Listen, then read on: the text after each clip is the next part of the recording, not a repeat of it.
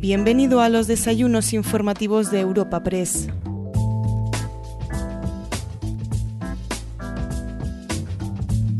regresan los encuentros informativos organizados por Europa Press para atraer a los invitados políticos de la actualidad. En esta nueva edición de nuestros desayunos informativos contamos con la presidenta de la Comunidad Autónoma de La Rioja, Concha Andreu Rodríguez. En este encuentro, la presidenta riojana ha reclamado al Ejecutivo que se compense a su comunidad por el efecto frontera con el País Vasco y Navarra que recoge el Estatuto de Autonomía riojano, pero que no se ha cumplido.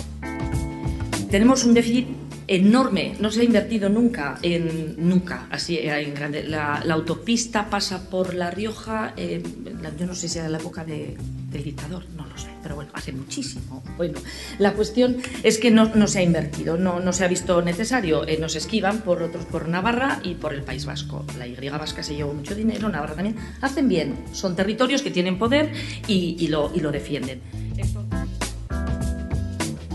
El evento ha sido presentado por la vicepresidenta primera del Gobierno, la socialista Carmen Calvo, a quien escuchamos a continuación. Buenos días, asistentes al acto y querida Concha, presidenta de La Rioja. Miren, esta semana, que mañana termina, se inició escuchando a otra mujer que milita en las mismas filas que Concha Andreu y yo, a la vicesecretaria general de mi partido. Por la tarde presentamos a otra mujer, compañera de viaje, a Idoya Mendía, nuestra candidata a unas elecciones que ya están convocadas en el País Vasco. Y hoy estamos todos aquí arropando a Concha Andreu, presidenta de La Rioja. Lo quiero destacar porque obras son amores, muy importante en la vida, igual en la política, cuando decimos que la democracia no puede seguir caminando sin el potencial que las mujeres representamos como más de la mitad de la población. Nosotras y otras tantas, y todas, de diferentes ideas, solo aspiramos a representar a todas las demás, a las mujeres que cada día en nuestro país se baten el cobre para sacar adelante sus proyectos personales de vida y piensan que la política y las agendas de las instituciones públicas tienen también que responder a nuestros problemas y a nuestras especificidades. Concha, eso también lo representas tú en La Rioja. Y lo representas no solo políticamente, institucionalmente, por cuanto eres su presidenta, lo representas también por tu trayectoria de vida y por quién eres. Ella va a hablar de La Rioja, la conoce mejor que yo, aunque sabe que tiene un gobierno de España también atento a la agenda riojana. Así que yo me voy a limitar de manera muy breve a hablar de ti, a hablar de Concha Andreu.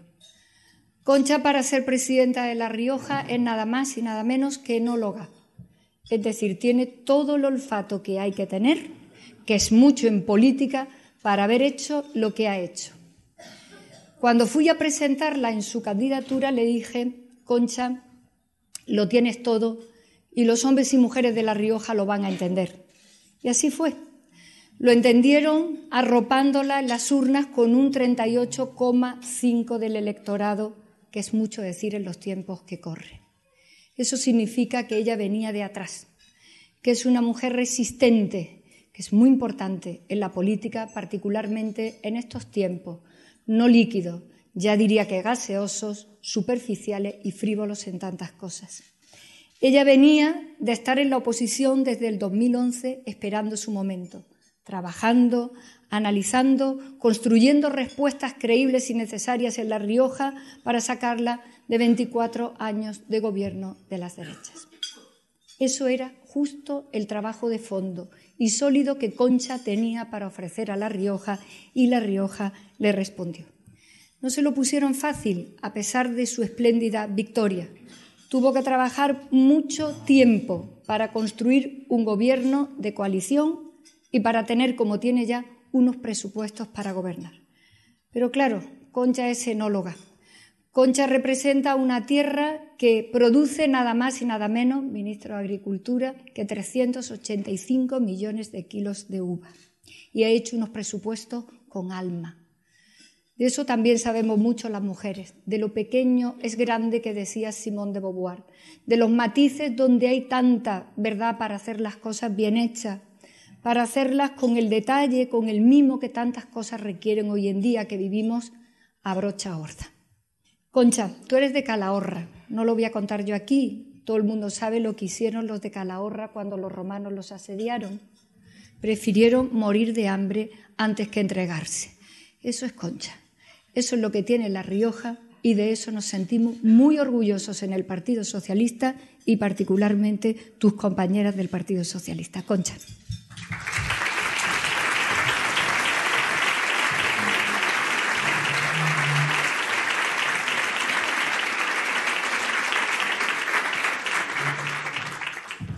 Buenos días a todos y a todas. Vicepresidenta primera, amiga, Querida mía, te agradezco enormemente la, introducción. Me encanta poner el toque de enología a casi cualquier cuestión. Yo podría decir como aquel que decía, esto es como el vino. Bueno, pues prácticamente todo es, es como el vino. Eh, ahora os doy un detalle de lo de Calahorra y cómo resistieron las calahorritanas y calahorritanos. Un detalle que no sé si nos va a gustar a todos. Bien, eh, bueno, muchísimas gracias por, estas palabras y por este cariño.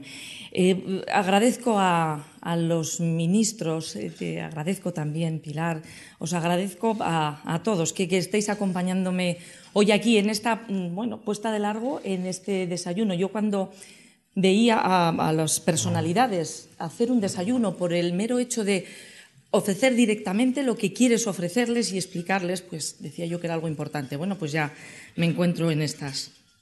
Agradezco enormemente a, todas las autoridades su tiempo y la presencia aquí y, por supuesto, a Europa Press. Eh, la invitación y la oportunidad de tomar la palabra en este, de verdad, foro privilegiado. Así lo he sentido siempre cuando estaba ahí y lo siento ahora hago un inciso con el tema de Calahorra. En Calahorra aguantaron por encima de todo a las tropas romanas, sí, cuando se querían atacar. Pero al final solo quedó una mujer. Y quedó una mujer porque terminó comiéndose lo que había. Y hay una estatua que conmemora esa, esa victoria, ese aguante, y hay una mujer con el brazo, dicen, de su marido, porque se había comido el resto. Ahí lo dejo. Ahí lo dejo. Bueno. Vale, comenzamos. Es lo que tiene la historia, que a veces... Bien. gracias a todos los asistentes por venir esta mañana a escuchar a una riojana como yo, que va a hablarles, que quiero hablarles, que va a hablarles de su tierra, hablarles de cómo, partiendo de una identidad colectiva, la autonomía supuso y supone la mejor oportunidad para el desarrollo de los que vivimos y amamos La Rioja y el resto de España. Una riojana como yo, que vino al mundo no siendo tal. Me explico. El año en el que nací, en la ciudad de Calahorra, y no pienso decir el año, La Rioja existía, pero no era había una canción, y hay una canción muy riojana que dice algo así, tampoco la voy a interpretar, eso en otro momento con un vino, que dice, La Rioja existe, pero no es. Bueno, pues existía, pero no era como tal. Y no lo fue hasta el año 1982, en el que accedimos al autogobierno.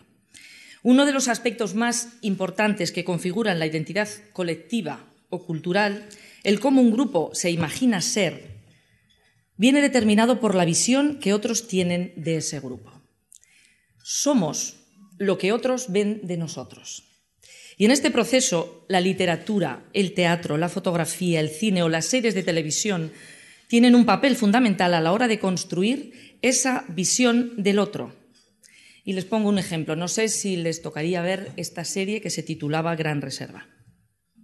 En esa serie, después de ver esa serie, era difícil no imaginar la vida del riojano medio entre la dirección de una gran bodega de vino y los intentos por sobrevivir a las traiciones y a los secretos familiares. Nunca más lejos de la realidad. O sí, eso también habría que verlo. Bueno, aunque eh, hablando de, de, estereotipos y aunque sé que está mal venir aquí a presumir del equipo de gobierno, del equipo de gobierno que he conformado, diré que mi actual director general de Salud Pública, Enrique Ramalle, es uno de los investigadores que mejor ha sabido perseguir nuestra identidad en los ojos de los demás. En concreto, en los, en los ojos de un escritor y referente nacional de las letras, Pío Baroja. Pío Baroja nos dejó una obra plagada de alusiones a lo riojano. Baroja nos definía como alegres, alborotadores, bulliciosos, brutos o feroces. Otro autor, Pascual Madoz, en su diccionario, decía de los riojanos de Nalda que eran ágiles, laboriosos, emprendedores y alegres, aficionados a comer y vestir bien, dominando en ellos el carácter riojano, pero dóciles, confiados y generosos. Y de las mujeres decían, decía que eran demasiado aficionadas al lujo y a las modas, mas en cambio sumamente laboriosas y alegres. Y añadía, y de figura donosa. De la figura de ellos no decía nada. Estas descripciones de la identidad colectiva pecan realmente de esencialistas, de determinar al individuo basándose en la cultura en la que nace. La publicación Un solo pueblo, que les sonará, y aunque sea una visión superada por la sociología actual, no así por algunos discursos políticos, en La Rioja sirvió de germen para consolidar una identidad colectiva sobre la que construir las demandas sociales de autogobierno que en 1982 se materializaron en nuestro Estatuto de Autonomía. Porque ya en aquel momento La Rioja no era Castilla, ni era País Vasco, ni Navarra, ni Aragón. Era otra realidad con entidad propia, era una tierra de fronteras cambiantes, una tierra donde a lo largo de la historia diferentes pueblos y culturas habían influido y habían dejado su impronta y su legado a través de conflictos armados, de comercio y del peregrinaje por ese maravilloso camino de Santiago. Y con una notable capacidad de adaptación a estos constantes cambios de los habitantes que poblaban la zona. De esta manera fue conformándose esta identidad resistente. Era también un cruce de caminos natural entre la cornisa cantábrica y la meseta castellana.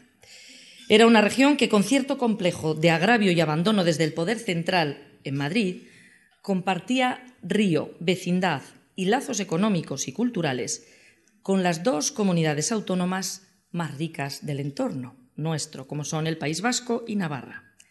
Un lugar donde fueron encontrados los primeros registros escritos del castellano y del euskera a la vez, antiguos en una glosa escrita en el monasterio de San Millán. Un vergel donde, desde la serranía ganadera que nos separa de Castilla, siete ríos iban a verter a través de siete valles sus aguas al Ebro, que avanza parsimonioso entre huertas y fascinantes viñedos. Pero el camino hacia la autonomía que señalaba esa realidad singular no fue fácil, tampoco difícil, diría yo. Por dos ocasiones, Manuel Clavero, ministro de las Regiones, negó la preautonomía que muchos desde La Rioja veían como una cuestión de justicia y la única manera de solucionar los problemas que entonces representaba la región. Incluso desde las propias filas de UCD, donde militaba Clavero, la senadora por La Rioja, Pilar Salarrullana, resumía la situación de La Rioja en aquellos principios de los 80 de esta cruda manera. Esta inferioridad de La Rioja respecto de sus vecinos era palpable en la vida diaria. Estados lastimosos de las carreteras y de las escuelas, falta de las necesidades primarias en los pueblos, como agua, alcantarillado, pavimentación, luz, teléfono, huida de empresas, fábricas y talleres hacia lugares donde el precio del suelo industrial era más barato, donde pagaban menos impuestos y donde la existencia de infraestructuras facilitaba la comunicación pérdida de la juventud que se veía obligada a salir de La Rioja si quería ir a la universidad, con lo que eso lleva de pérdida de talento, etcétera, etcétera. Reconociendo aquí el trabajo y la contribución de todos los gobiernos autonómicos que me han precedido, puedo decir que las cuestiones que dependían de las competencias que hemos ido asumiendo ya no son un problema. El resto de competencias, el resto pues ya, iremos viendo pero las competencias asumidas ya no son un problema. 38 años después de acceder a la autonomía, el cuestionamiento de nuestro modelo de Estado sigue marcando la agenda setting nacional por unos y otros. En los medios de comunicación, El eje centro-periferia se impone a la realidad de los problemas a los que día a día se enfrentan la inmensa mayoría de españoles, sean estos andaluces, riojanos o catalanes. Por eso debemos cuidarnos de encarar la cuestión territorial con dramatismo y sobreactuación, porque eso no es nada nuevo, ya existía. Tendemos a olvidar rápido. Pero si uno acude a la hemeroteca, descubrirá que muchos en este país llevan cuestionándose las mismas realidades 40 años, una y otra vez. La Nueva Rioja, diario regional, publicaba en 1979 una columna que criticaba la recién estrenada Carta Magna. Su autor, un joven inspector de Hacienda con plaza en Logroño, llamado José María Aznar, escribía que, tal y como estaba redactada la Constitución, los españoles no sabían si el desarrollo de las autonomías iba a realizarse con criterios de unidad y solidaridad o prevalecerían las tendencias gravemente disolventes agazapadas en el término nacionalidades. En 1982, meses después de la entrada en vigor de la ley orgánica que recogía el Estatuto de Autonomía de La Rioja, Eduardo Barrenechea firmaba un reportaje en El País que plasmaba las impresiones de varios referentes de opinión de la región sobre el recién estrenado autogobierno. Decía uno de los entrevistados en ese diario.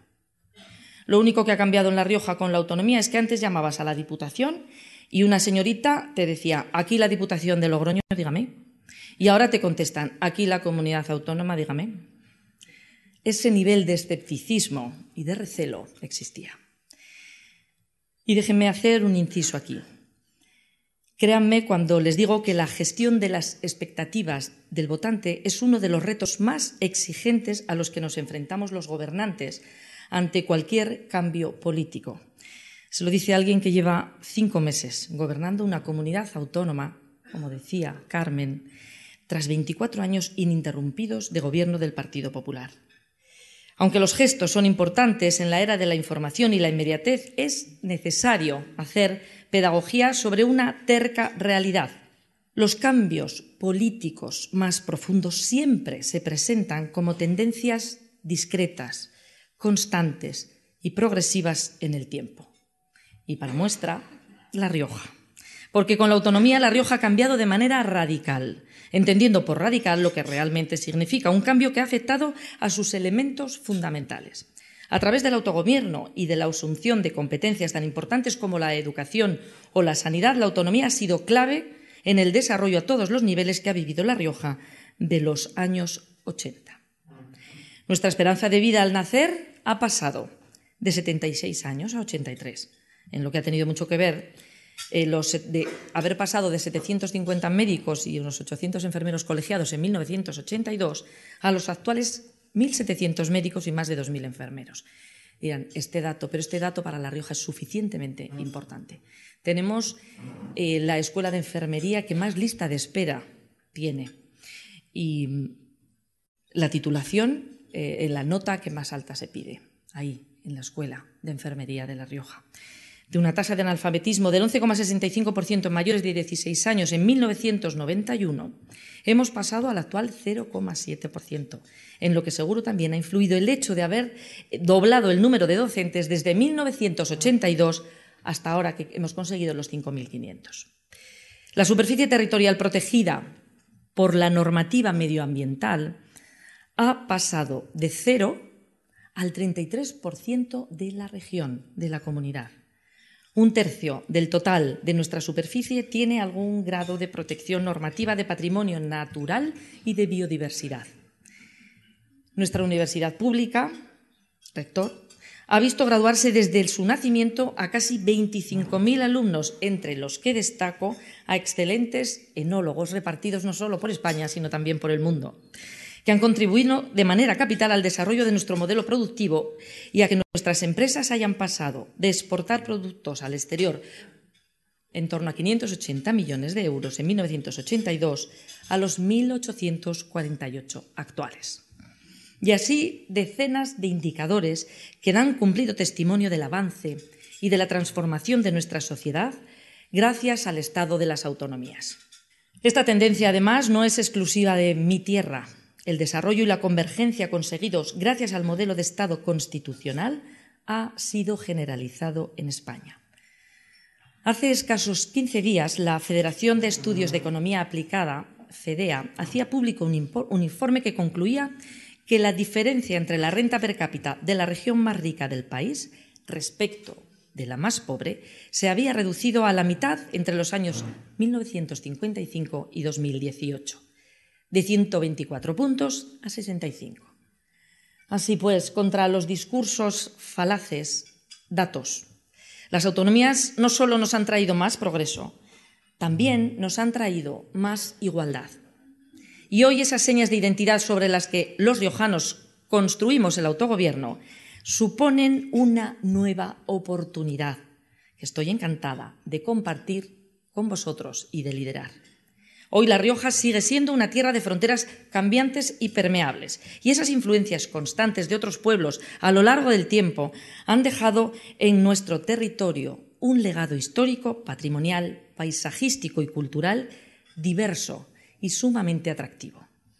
Y también esas influencias han resuelto paradójicamente la ausencia de unos rasgos culturales excluyentes, teniendo como feliz consecuencia que la identidad riojana se haya legitimado.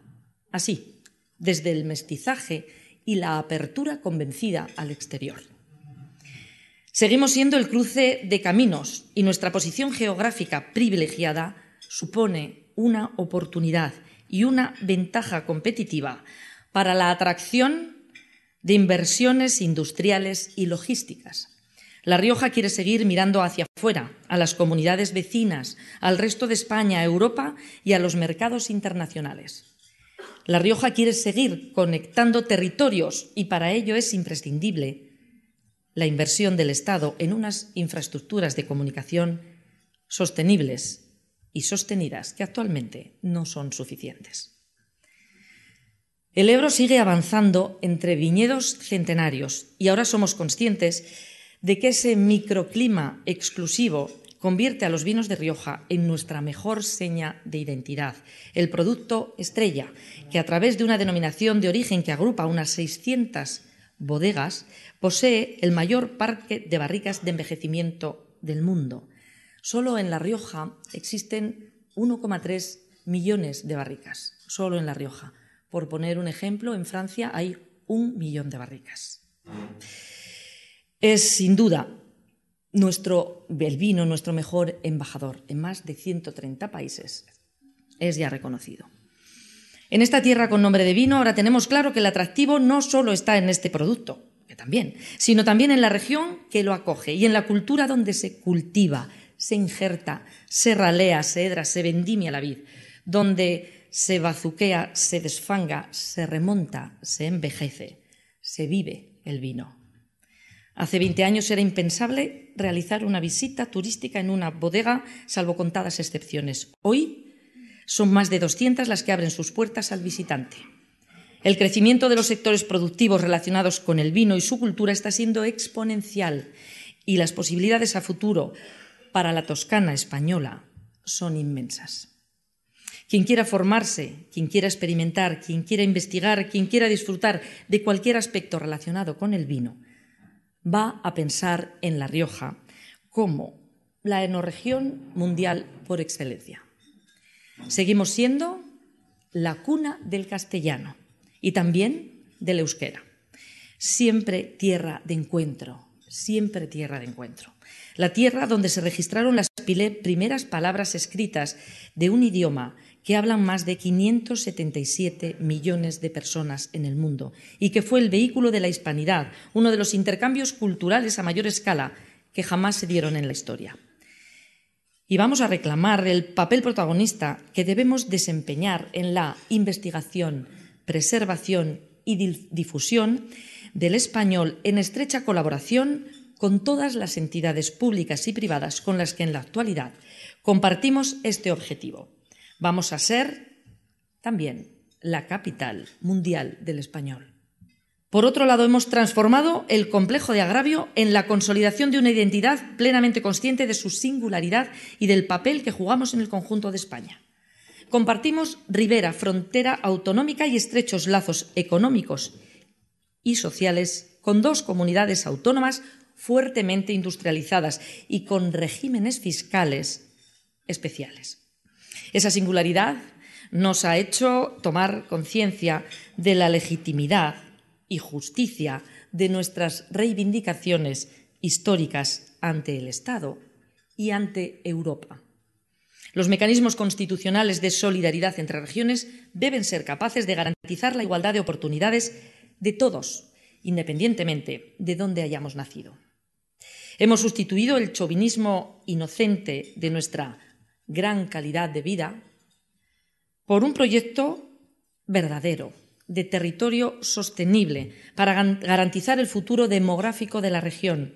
Y ese proyecto va a tener en cuenta la despoblación de nuestro entorno rural y, urbano, por supuesto. Pero la España vacía de la literatura no es un problema eh, que en La Rioja haya aparecido en los últimos años. Llevamos un siglo de despoblación y las soluciones no vendrán desde una perspectiva urbana idealizada del mundo rural tan de moda, sino desde ese análisis serio de las necesidades reales de quien vive en los pueblos y quiere seguir haciéndolo. Análisis que ya se tiene, por cierto, porque no hay pueblo sin futuro. Lo que hay es pueblo sin proyecto. Todo pueblo que tenga un proyecto debe tener futuro y el Gobierno debe estar amparándolo. En La Rioja se vive muy bien. Esa es una realidad. Pregunten a cualquier riojano que conozcan o a quien nos haya visitado. La calidad de nuestras condiciones de vida, de los servicios públicos, del entorno natural, nuestro buen clima, la paz y la cohesión social que disfrutamos en La Rioja, suponen una alternativa real para muchos proyectos vitales que se desarrollan en ciudades superpobladas del país, con condiciones de vida que se tornan cada día más insostenibles. Por poner un ejemplo, hay trabajadores que en esta ciudad de Madrid tardan una hora y cuarto en ir de casa a su lugar de trabajo. En una hora y cuarto de coche te has cruzado La Rioja de punta a punta. Y además, hoy es el momento Hoy es el momento, porque La Rioja actual es una tierra, insisto, llena de oportunidades. Está todo por hacer. Y desde hace poco más de cinco meses aborda con mucha ilusión y empuje renovado un cambio ansiado durante demasiado tiempo.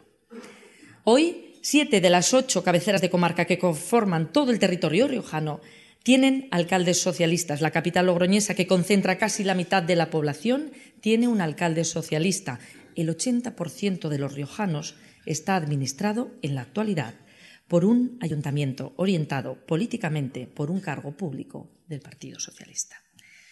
Hoy, tras un cuarto de siglo de las mismas dinámicas políticas conservadoras, costumbristas, y yo añadiría en un pasado reciente algo caciquiles, la oportunidad de cambio y de progreso para La Rioja y sus habitantes es una realidad. Y nadie ni en La Rioja ni en Madrid, debería hacer caso omiso de esta coyuntura. Abordamos en el Gobierno autonómico un cambio profundo, orientado por un proyecto político nacido de una coalición progresista en sintonía y colaboración constante con otra coalición progresista en el Gobierno de España. Por cierto, la coalición, la coalición fórmula esta inédita en el gobierno de la nación, pero ya con una trayectoria amplia en los gobiernos autonómicos. Trayectoria que muestra a las coaliciones como formas de gobierno que fomentan varias cosas. El diálogo, la negociación, la capacidad para encontrar esos mínimos comunes denominadores entre diferencias que facilitan los grandes consensos sociales y que traen como consecuencia, además, más controles, más controles internos, más equilibrios de poder y un aumento de los estándares democráticos donde se gobierna de esta manera. Y tampoco les mentiré, las coaliciones también necesitan de mucha paciencia y también de mucha empatía por todas las partes implicadas para el fin último, que es llegar a acuerdos.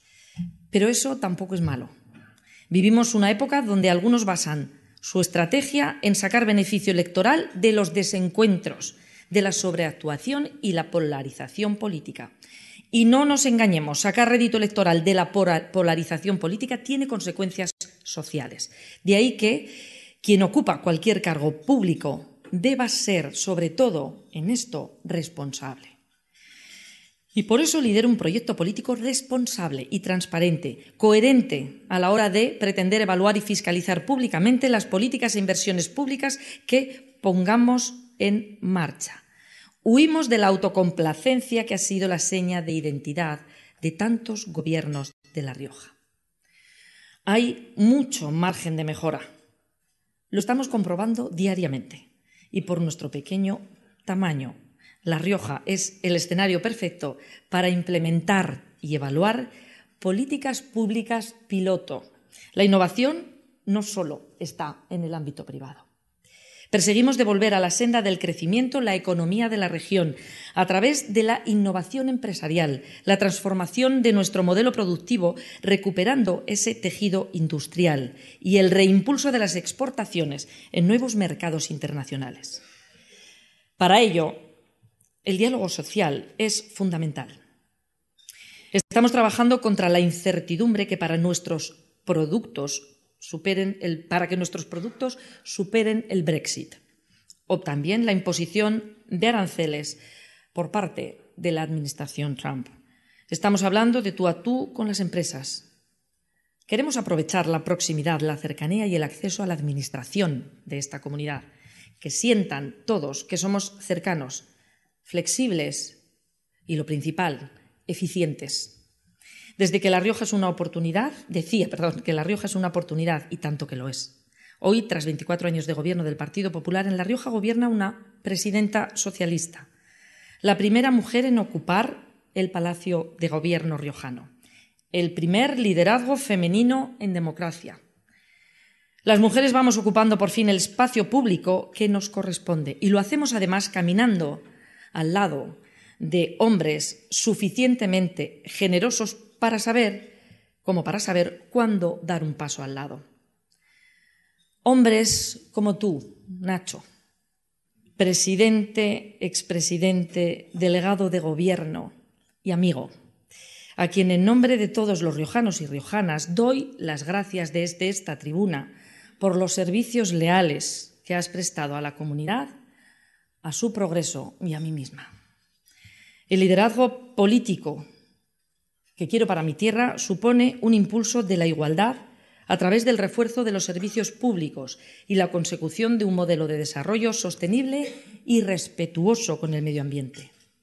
Igualdad y sostenibilidad son dos ejes transversales en el diseño del organigrama del Gobierno que encabezo y también inspiran cada una de las políticas públicas de la comunidad que la comunidad va a implementar en esta legislatura y en las siguientes en las que estaremos. Hoy, La Rioja es una comunidad que quiere garantizar su futuro, aumentando la inversión en el sistema educativo, sobre todo en las primeras etapas del alumno y en la importantísima formación profesional dual. Es una comunidad autónoma que trabaja por recuperar para lo público la prestación de muchos servicios sanitarios que nunca debieron escapar al control de la Administración, ni dejar de estar orientados al interés general.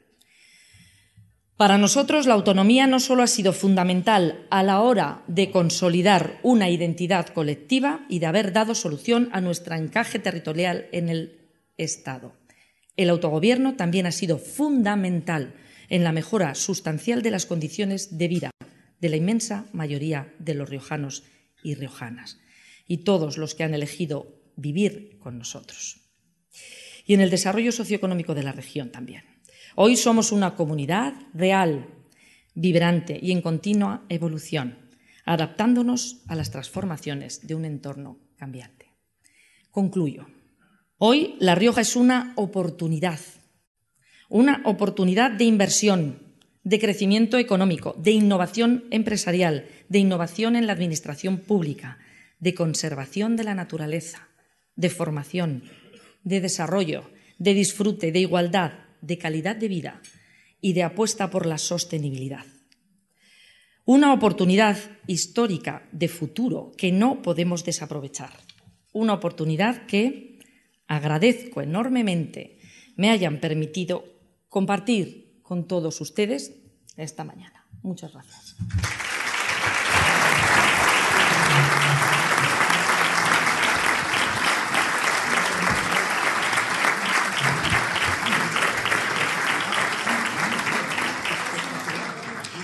Muchísimas gracias, Presidenta. Tenemos media hora. No me quiero pasar ni un minuto porque hay muchísima agenda, eh, empezando por usted, que tiene mucho, mucho que hacer. Presidenta, obviamente vamos a darle un buen repaso a La Rioja, a algunas de las cuestiones que nos ha comentado. Vamos a hablar de esta complejidad territorial de España que dice usted que hay que abordar sin dramatismos y sin sobreactuación. Y ya le, ya le digo, Presidenta, hombre, supongo que lo esperaría que dediquemos los últimos minutos no se preocupe, ya lo recogemos. que dediquemos los últimos minutos del desayuno a hablar de la situación general de España, hablar de este primer mes de, gobierno, un poco de las perspectivas a futuro. Por supuesto, entre medias se colará el asunto de Cataluña relacionado con la complejidad territorial de España. Pero antes permítame que, que, empiece ahora, iremos con su intervención, que he seguido con mucha atención y que ha dicho algunas cosas muy interesantes, pero antes permítame, el presidente del Gobierno, Pedro Sánchez, se ha comprometido a visitar todas las comunidades autónomas. Eh, ¿Ha hablado ya usted con él? ¿Sabe cuándo va a visitar La Rioja? Eh, sí, he, hablado con él y sé que va a visitar La Rioja, en efecto, porque además tiene muchísimo interés. Yo le comentaba el otro día que mm, creo que nos está copiando, si me permiten, porque mm, llevamos eh, adelante, lo, resumo ya de primeras, un gobierno de coalición y, el gobierno de España también es un gobierno de coalición hemos tenido que, mm, bueno, que, visitar los territorios, cada uno de los pueblos. Yo me he recorrido La Rioja, cierto es que tiene un tamaño estupendamente estupendo. Eh, es que tengo prohibido decir que es pequeña. Bueno, son 174 municipios y hemos recorrido todos los municipios porque tenemos que, estar cerca de la, gente. Y, el presidente eh, del Gobierno de España también tiene esa intención porque es ahí donde se ve la realidad.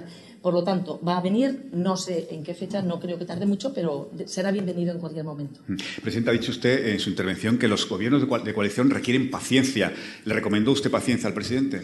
Sí, sí, claro, pero ella me veía, me veía, sí, me veía venir de paciencia. Sí, hay que tener paciencia porque estamos acostumbrados a, gobernar en mayoría absoluta, el que esté acostumbrado, claro, y no, y no negociar, y no hablar, y no, y no ver al otro como alguien que también tiene votos por delante y que quiere colaborar en proyecto. Tendemos a, maldecir esas, eh, esas eh, coaliciones, esos, esos acuerdos, pero ¿por qué? Entonces yo le recomendé paciencia porque al final las personas que tenemos un proyecto por una región o por una población, por España, pues queremos llegar a acuerdos para construir y efectivamente la ha debido tener. Él ya debe tener bastante paciencia por sí mismo. Presidenta, por cerrar este asunto y meternos ya en, cosas importantes de La Rioja, usted tuvo una lección un poco tormentosa, si me permite el adjetivo. Eh, salió en segunda vuelta, en fin, con cierto impasse. Ahora todo está todo solucionado, el gobierno de coalición está funcionando, eh, está operativamente funcionando bien. Eh, sí, está funcionando de verdad, de verdad, sinceramente, a las mil maravillas. Hay una estabilidad extraordinaria cuando tenemos los consejos de gobierno oficiales, cada martes, por cierto, también me copió el presidente, eh, los consejos de gobierno, las reuniones que tenemos posteriores de trabajo verdadero, de, eh, bueno, eh, hay, una, hay una empatía total y unas ganas de construir absolutas. O sea, si lo llego a saber, le digo antes, Bueno, Presidenta, vamos a, entonces a cosas que ha dicho usted en su intervención. Eh, todos tenemos la idea de La Rioja, obviamente, como gran, la gran comunidad vinícola de, España, pero eh, usted ha dicho en su intervención que es, un cruce de caminos y que es, necesario atraer eh, inversiones industriales y logísticas.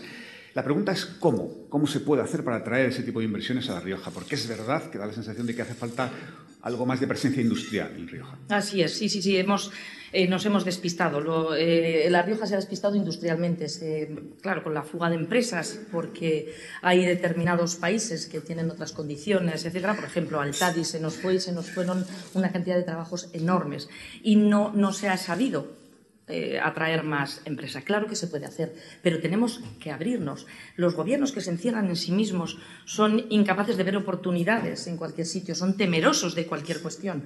Abrámonos, no solo al País Vasco y a Navarra, que ya tienen experiencia industrial, abrámonos al resto de Europa por supuesto, al resto de España. Pero abrámonos. Ayer hablábamos precisamente en Bruselas con la comisaria Ferreira, que tuvo a bien recibirnos media hora a toda la, delegación, y nos hablaba de la necesidad de apoyar a regiones mineras. Eh, eh, que, están en el cambio y en la transformación para hacia el, carbono cero, ¿no?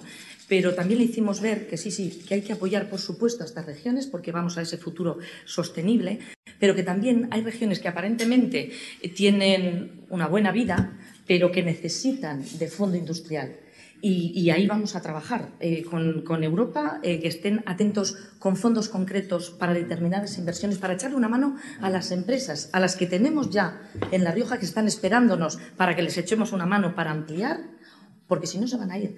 Porque tenemos históricamente un, peso encima que afortunadamente el, Tribunal Europeo nos, dio la razón. Ese peso es el de la fuga de empresas allá hace 20 años, cuando por beneficios fiscales empresas riojanas marchaban al País Vasco. Lógicamente, eso es, eso es así. Pero había un límite, o, a Navarra, pero hubo un límite que denunció el Gobierno de La Rioja y efectivamente no se estaba haciendo bien. Desde aquella época arrastramos eh, ese déficit más en los últimos años de gobierno en, La Rioja, que no se ha expandido ni se ha creído realmente en nuestra posibilidad de, industrialización, bueno, pues, pues esto es ponerse. Tengo un consejero y, por lo tanto, una consejería de desarrollo autonómico, José Ignacio Castresana está por ahí, que ha sacado partido eh, de, cada empresa de las que tenemos, a las que ha llamado personalmente y las tiene monitorizadas. Y ya los contactos con el resto de, eh, con otras comunidades y ya digo con Europa. Hay que trabajar, hay que ponerse a trabajar y seguro que vamos a, tener la oportunidad. Me, va a hacer falta un poquito de mejora en lo que es la infraestructura viaria. Entonces, ahora vamos con eso, no se preocupe. Sí, ahora, ahora vamos con eso. Pero antes, permítame, obviamente una administración influye sobre, sobre, el entorno. En este sentido, permítame que insista, ¿qué medidas concretas puede tomar el gobierno de La Rioja para atraer inversión industrial? Por ejemplo, estoy pensando en medidas fiscales. Por ejemplo, medidas fiscales está bien, pero también la, la acerca de aquella sentencia europea que dijo que efectivamente que efectivamente La Rioja había salido perjudicada por esas medidas fiscales y que era obligación del Gobierno de España compensar. Eso lo reflejamos nosotros en un artículo 46, en, nuestra, en nuestro estatuto. El artículo 46, que siempre decimos una compensación. No necesitamos dinero, necesitamos que el Gobierno de España mm, nos eh, considere como una localización eh, preferente de industrias. Cualquier filial, cualquier em, sí, cualquier empresa grande, pequeña de investigación se venga a La Rioja a desarrollarse. Eh, no es necesarias eh, medidas fiscales, pero se tendrán. No es necesario que el suelo industrial sea más barato, pero ¿por qué no? ¿Por qué no? Y, ofreceremos todo lo que sea posible. Acabamos de empezar, son cinco meses, todo lo que sea posible para que venga dentro de un orden, para que vengan industrias y creen puestos de trabajo y comprueben que efectivamente en La Rioja se vive bien. Lo vamos a, lo vamos a trabajar directamente. La cercanía de esta administración tiene esa ventaja. Y así tenemos que explotarlo, claro. Sin embargo, en su intervención, Presidenta, usted ha dicho con toda claridad que hay un déficit de infraestructura del Estado en La Rioja, de la inversión en infraestructuras en La Rioja. Concrétenos, ¿qué le falta? Tiene aquí a medio gobierno, pídales. O sea, ¿qué le falta a La Rioja en cuanto a las infraestructuras o en cuanto a la inversión del Estado? Eh, tenemos un déficit enorme, no se ha invertido nunca, en, nunca, así en grande. La, autopista pasa por La Rioja, yo no sé si era la época de del dictador, no lo sé, pero bueno, hace muchísimo. Bueno, la cuestión es que no, se ha invertido, no, no, se ha visto necesario. Eh, nos esquivan por otros, por Navarra y por el País Vasco. La Y vasca se llevó mucho dinero, Navarra también. Hacen bien, son territorios que tienen poder y, lo, y lo, defienden. Entonces, nosotros ya hemos conseguido, este año que, ha gobernado eh, Pedro Sánchez, en este año hemos conseguido más inversión en infraestructuras que en toda la historia de La Rioja. Tenemos en marcha ya, en marcha ya la obra, lo que quiere decir que se ha pasado por toda la fase de ejecución y de, concesión, eh, eh, toda la ronda sur, que, quiere decir que es una circunvalación eh, a través, o sea, a lo largo de Logroño, la circunvalación de Logroño. Y ahí hay suficientes millones como para ver que se podía haber hecho algo con menos millones. Y de repente tenemos esto. También tenemos la autovía del camino, que la estamos terminando también, ejecutada gracias, de verdad, gracias a que eh, el presidente vio esa necesidad y la vio clara. Y otra cuestión importante que voy a aprovechar y la digo aquí es, eh, La Rioja mm, pertenece al corredor atlántico ferroviario. Nosotros hemos llamado el corredor cantábrico oficialmente en Europa se llama el corredor atlántico. No debemos nunca salirnos de ese corredor, por mucho que la alta velocidad atraviese, insisto, a nuestros vecinos.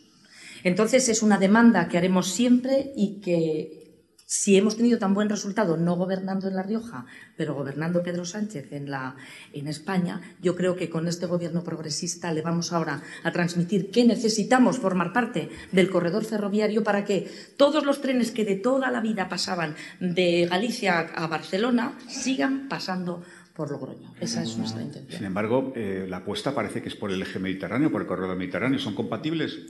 El eje mediterráneo es uno y el eje atlántico es otro. Es perfecto. El eje atlántico pasa por el Valle del Ebro, que nos une a todas las comunidades, además con mucha, mucho potencial de industria agroalimentaria. Acabamos de, conocer que en Zaragoza va a haber un nodo de logístico ahí de industria agroalimentaria. Por lo tanto, La Rioja puede estar ahí echando una mano y creciendo en ese sentido. Formaremos perfectamente parte de ese corredor atlántico y el Mediterráneo. Tenemos un aeropuerto, eso sí,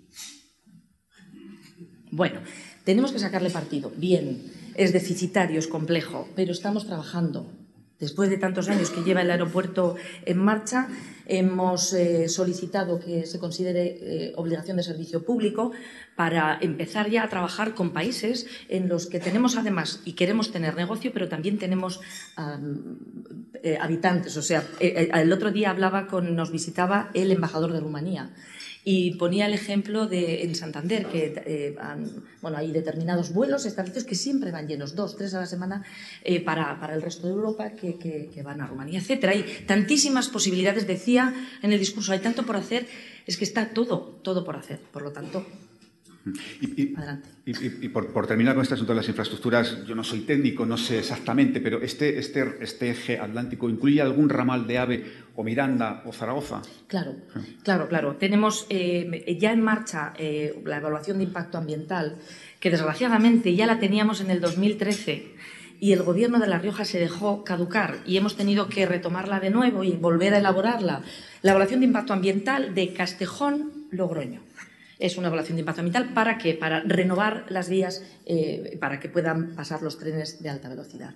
Y después nos queda la eh, evaluación de impacto ambiental de Logroño Miranda de Ebro. En este caso, si me permite algún inciso, Logroño Miranda de Ebro es eh, una zona preciosa de viñedos y tiene una parte de viñedos centenarios, de viñedos en parcelas pequeñas, en parcelas que, recuerdan a las parcelas que se cuidan en viñedos protegidos en Francia, por ejemplo. Y el anterior ministro, un ministro, bueno, el ministro de la Serna, para, para evitar eh, decir, pues sí, vamos a trabajar porque se haga la evaluación de impacto ambiental de Logroño Miranda. ¿Qué hizo? Dijo, pero tengan ustedes en cuenta que las vías van a ir por aquí. Y pintó sobre un mapa, sobre un mapa, pintó dos, tres, cuatro opciones de vías y todas pasaban por los viñedos centenarios. Por supuesto, la contestación fue tremenda y claro, dijo, ah, pues ya, pues ya no lo hago. Pero no puede ser, hay muchas más alternativas, pero es necesario. Castejón, Logroño, Miranda, y conectemos con la írriga vasca, conectemos con Navarra y no nos quedemos aislados, porque eso, eso va, a traer riqueza. De mí y de mi gobierno va, vamos, nos vamos a empeñar en que eso sea así, porque es para el bien no solo de La Rioja, no solo de La Rioja. Yo creo que es, es, bien para esa... Eh, esa tierra que tenemos que es de, confraternización y de, de, mezcla de culturas. Y tenemos que seguir eh, recreando esa, esa, realidad. Vale, Presidenta, ahora nos vamos a meter en el mundo del vino, eh, que es bien importante para La Rioja, pero antes permítame, ¿van a exigir ustedes el cumplimiento del artículo 46 del Estatuto de La Rioja que prevé compensaciones o que habla de compensaciones por el efecto frontera?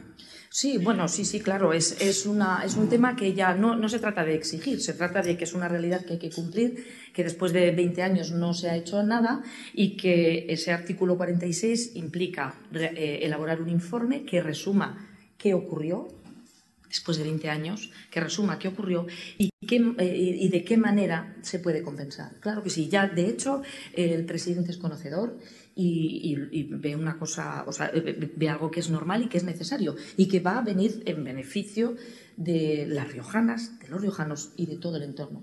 Pero póngale cifras, ¿de cuánto estamos hablando más o menos? Bueno, le voy a poner un ejemplo.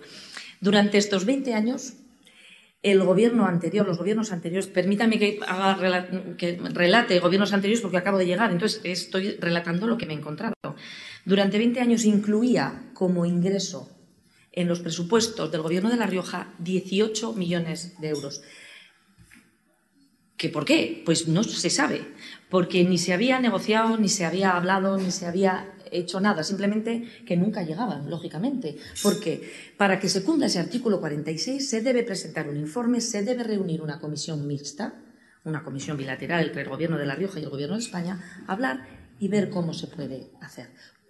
Eh, se inventaron esos 18 millones, nunca llegaron. Eh, así no se funciona, así no se hacen las cosas. Ahora, con la situación que tenemos, no pedimos dinero, pedimos actividad empresarial, actividad industrial y, eh, el acuerdo se puede llegar perfectamente. Hay muchísimas oportunidades que La Rioja, con poco, le viene muy bien.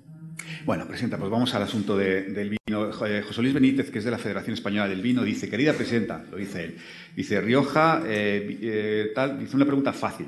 Dice, ¿podemos seguir contando con tu apoyo ante todas las amenazas que se ciernen, políticas anti-alcohol, fiscalidad? Por supuesto, eh, con la Federación Española del Vino, como con todo el Consejo Regulador, con todo lo que tiene que ver con el vino y su consumo moderado, como bien se indica siempre, tendrán el apoyo del Gobierno de La Rioja al 100%. Eh, el, vino no solo es eh, cultura, no solo es un, bueno, es, mucho más. Yo no diría nunca aquí públicamente que es alimento, pero porque tiene alcohol, pero es, eh, es a proteger, es por supuesto que contará con el apoyo del Gobierno de La Rioja, intermediario con el Consejo Regulador y el Ministerio para seguir trabajando y defendiendo al, vino como no, ni mucho menos como un alcohol o algo destilado, sino como algo más. Presidenta, ¿le preocupa la posibilidad de que se cree una denominación de origen Álava? No, no, no, no. No me preocupa porque ni, ni los alaveses en su mayoría quieren. Recientemente siempre en vísperas de elecciones hay determinadas personas alavesas, viticultores, pequeños viticultores, que se quieren poner de moda y quieren ser un poco más diferentes que el resto de la denominación de origen y, acaban de registrar eh, la petición de, bueno, que se registre viñedos de Álava. la denominación de origen Rioja tiene, como la Rioja misma, esta virtud y es que estamos, eh, somos eh, un equipo de navarros, riojanos y, y, alaveses. Y dentro de ahí hemos funcionado durante años. Somos una denominación de origen calificada desde 1991 con una trazabilidad y un control extraordinario. Y al ser una, eh, una denominación de origen supraautonómica de tres autonomías, es el Ministerio de Agricultura el que gestiona. El Consejo Regulador tiene autonomía perfecta para hacer los, eh, controles y el Ministerio lo, gestiona. Hay determinados, eh, determinadas personas en, en Álava, puntualmente, víspera de elecciones, salen y dicen yo me quiero ir de ese control. Y las propias asociaciones de bodegueros alaveses no están por la labor. Por lo tanto, hay que no hacerlo grande, calmar, hablar y comprobar que efectivamente nadie se quiere extinguir. De todas maneras, cualquier productor puede salirse cuando quiera, quiere decir que eso es opcional. El que no se sale de la denominación de origen calificada Rioja por algo será. Vale, entonces descartamos que vaya a haber un ADEO Álava. Vale. También relacionada con el vino. Esta no es tan fácil, Presidenta. La, plantea el compañero Carmelo Encinas, que es jefe y director de opinión de 20 minutos, y le dice, aunque Podemos esté en el Gobierno, ¿habrá una petición al rey para que pida una rebaja de los aranceles al vino en su visita a Trump? Bueno, afortunadamente el rey, es, el rey es una persona cercana y está al tanto, está al tanto de todo lo que nos ocurre. Y los aranceles, concretamente para el mundo del vino y la industria agroalimentaria, es conocedor al 100%. Por lo tanto, él verá lo que debe hacer y lo hará bien. Bueno, pero Carmelo pregunta si usted, como presidente del Gobierno, le va a pedir al rey que plantee ese asunto. Así directamente. Bueno, pues se lo digo al jefe de gabinete, se lo, puedo transmitir. y, de hecho, estoy segura de que me contestará. Sí, sí, lo llevamos en la agenda. Ahora que si se lo tengo que decir, vamos, no hay problema. Bueno, Presidenta, vamos a ir pasando a temas nacionales, pero antes permítame, esto de que San Millán es la cuna del euskera, no sé si usted es capaz de decirlo en Bilbao. sí, sí. sí. sí de hecho, lo he dicho Igual lo tengo más difícil entre determinados sectores riojanos. En, una ocasión, cuando me presenté como candidata, hice dos minutos de presentación de qué es La Rioja y qué, valores tiene. Es difícil, ¿no? Pero hay, esto de verdad es que es valiosísimo. Tenemos el monasterio de San Millán, que es patrimonio de la humanidad, en un entorno extraordinario de vegetación y de, bueno, de equilibrio sostenible allí. Bueno, allí los monjes trabajaban tranquilos y eh, eh, los escritos en latín culto, pues claro, no llegaban al pueblo. Y el pueblo llegaba mucho al monasterio, porque hay fotos recreadas y pinturas, porque les llevaban a los monjes el vino, la uva y todo lo que elaboraban por el entorno. Y entonces eh, los monjes fueron sensibles y empezaron a traducir al castellano a los orígenes de ese castellano, empezaron a traducir al margen, en los códices, las glosas. Las glosas son esas traducciones que ponían ahí. ¿Cómo sería de lugar de encuentro esta tierra que, les digo, que a la vez también tradujo en euskera? Y las primeras palabras que se conocen escritas con estructura romance, no palabras sueltas, con estructura romance, es en San Millán. Pero lo más original es que están el, euskera y el español el castellano dentro de la lengua española. Y esto que lo defendí en aquella puesta en escena creó en determinados sectores tradicionales riojanos la locura, de tal manera que en un momento determinado mi hijo que está, que tiene 16 años, vino a casa y me dijo, mamá, ¿es verdad que vas a introducir el euskera en las clases? Y estuve a punto de decir, pues sí, mira, porque eh, sí, se, confunde todo, se aprovecha tanto cualquier cosa para dividir y no para unir, pero bueno, esto lo tenemos superado. Sí, pero presentará, era una forma de, plantearle, porque ha dicho usted que quiere que La Rioja sea la capital del español. ¿Qué puede hacer su gobierno para que esto sea así? ¿Tiene algún plan concreto? Sí, tenemos, eh, tenemos la suerte de tener mucho avanzado. Eh, Dialnet, que es un portal de publicaciones en español, es el portal más importante del mundo de publicaciones en español. En Iberoamérica es puntero y está en La Rioja y está tutelado por la Universidad de La Rioja. Hablaba el otro día, tuve la suerte de coincidir con el director del Instituto Cervantes y le comentaba la posibilidad, y hablaremos también con la RAE, con todas las instituciones que han velado por el, español, de poder, poder eh, trabajar. Tenemos la suerte de que dos años, o sea, dos veces al año, se concentran los expertos mayores en lengua, ahí en San Millán, en el aula Cilengua. Nos acompaña la reina también en muchas ocasiones porque es una aficionada al, español, al castellano, a la lengua. Y ahí se puede trabajar mucho y digitalmente. ¿Por qué no podemos ser la sede del español en digital en San Millán de la Cogolla? Lo que no vamos a hacer es nunca estar en contra de cualquier institución que esté velando por, por, el español. Por cierto, el otro día me nombraron miembro de la Fundeo, que también vela por el español, con lo cual eh, no nos queda más remedio que ser la capital mundial del español. Yo lo veo claro.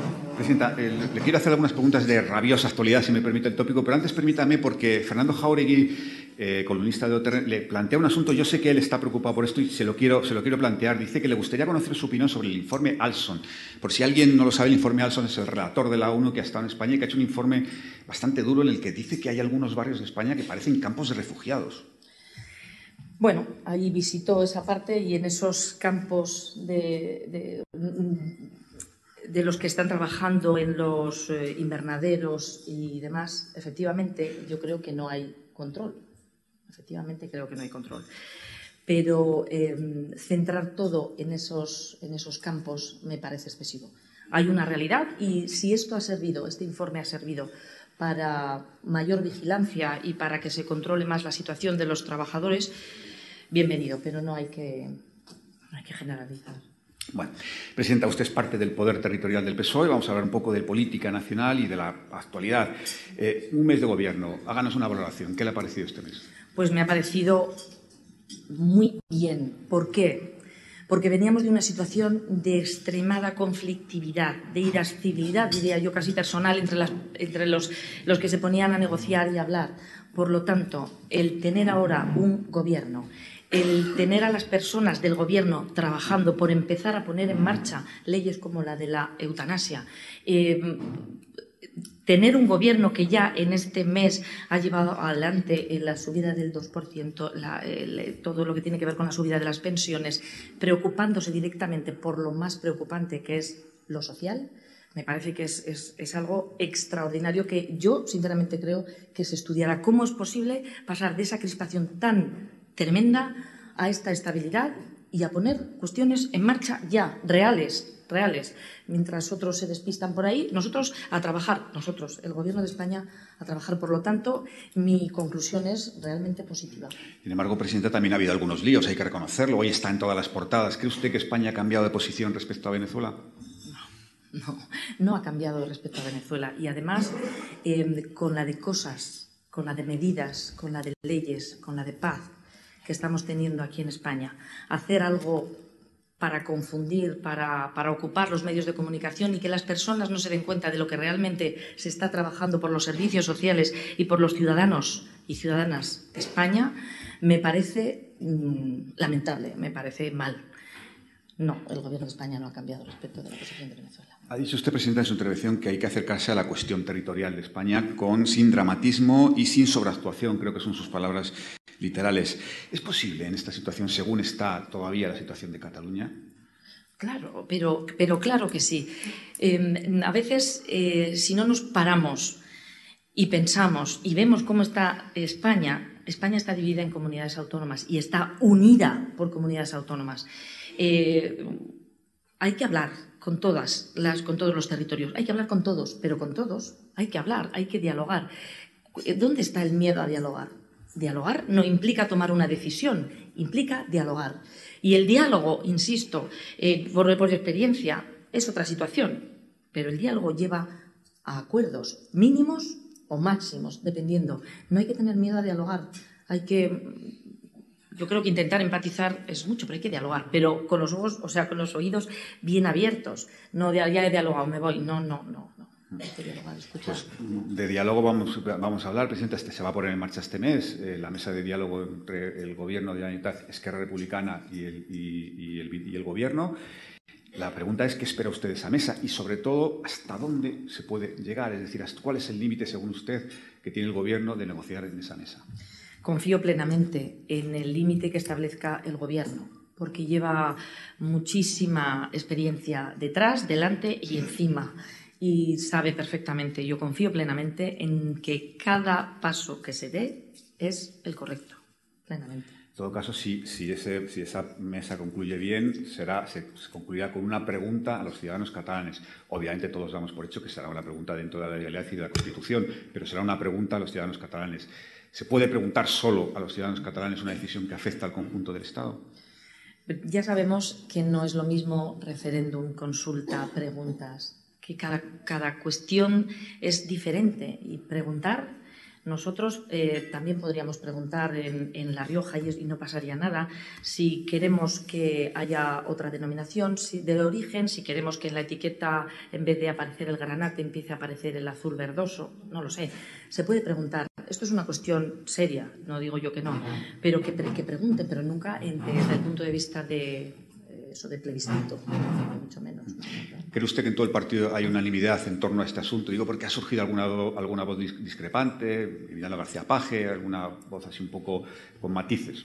Bueno, el, el representante máximo es el presidente y su gobierno, y hay unanimidad. Todos los territorios deberíamos estar por la paz territorial. Y yo creo que estamos todos por no agrandar las diferencias eh, y, unirnos por encima de todo. O sea, tenemos que intentar unirnos. Y yo creo que estamos en esa dinámica. Lo que ocurre es que puntualmente, bueno, pues hay eh, palabras también que o se sacan de contexto o simplemente se dicen, pero que no representan ni mucho menos al gobierno en, su conjunto. se ha hecho tanto daño con políticas interesadas en otras épocas, haciendo más grande la diferencia. Nosotros lo vivimos muy de cerca con el País Vasco se quiso hacer diferente, o sea, se quiso eh, eh, alargar el conflicto y se quiso y se vio, porque en cuanto se quiso solucionar y hablar, se solucionó. Y los jóvenes, los jóvenes del País Vasco, ya no dicen que su prioridad es la independencia, en absoluto, no sé ni en qué orden está ya, porque en un momento determinado de esa conflictividad y de ese interés, pues surgió la posibilidad. Y casualmente fue con un gobierno socialista, no digo nada, pero ahí se dijo, bueno, ya, vale de aprovecharse del conflicto de un pueblo que está sufriendo además. Pues en Cataluña no hemos llegado a la violencia, afortunadamente, pero estamos lo mismo. Se ha aprovechado políticamente y ya vale de ese cuento, que es mucho mejor hablar e intentar entre todos estar. Bueno, voy terminando, pero una última cosa, eh, Presidenta. Debería saberlo, pero le confieso que no lo sé. ¿Está usted en el Comité Federal del PSOE? En la Ejecutiva, o sea, por eso está usted en el Comité Federal, ahí voy. Soy miembro de la Ejecutiva Federal, sí, sí. Entonces, este sábado hay Comité Federal del PSOE. Correcto. ¿Qué podemos esperar de ese Comité Federal? Y se lo pregunto intencionadamente, porque ahora está todo muy tranquilo. En el, en el partido, digo. No me digas esto porque lo voy a decir. Espero, pues, pues espero, buen ambiente. Tenemos una oportunidad extraordinaria. Como les decía, tenemos la oportunidad en La Rioja de hacer mucho. Bueno, pues España tiene la oportunidad de hacer todo, ya tiene gobierno.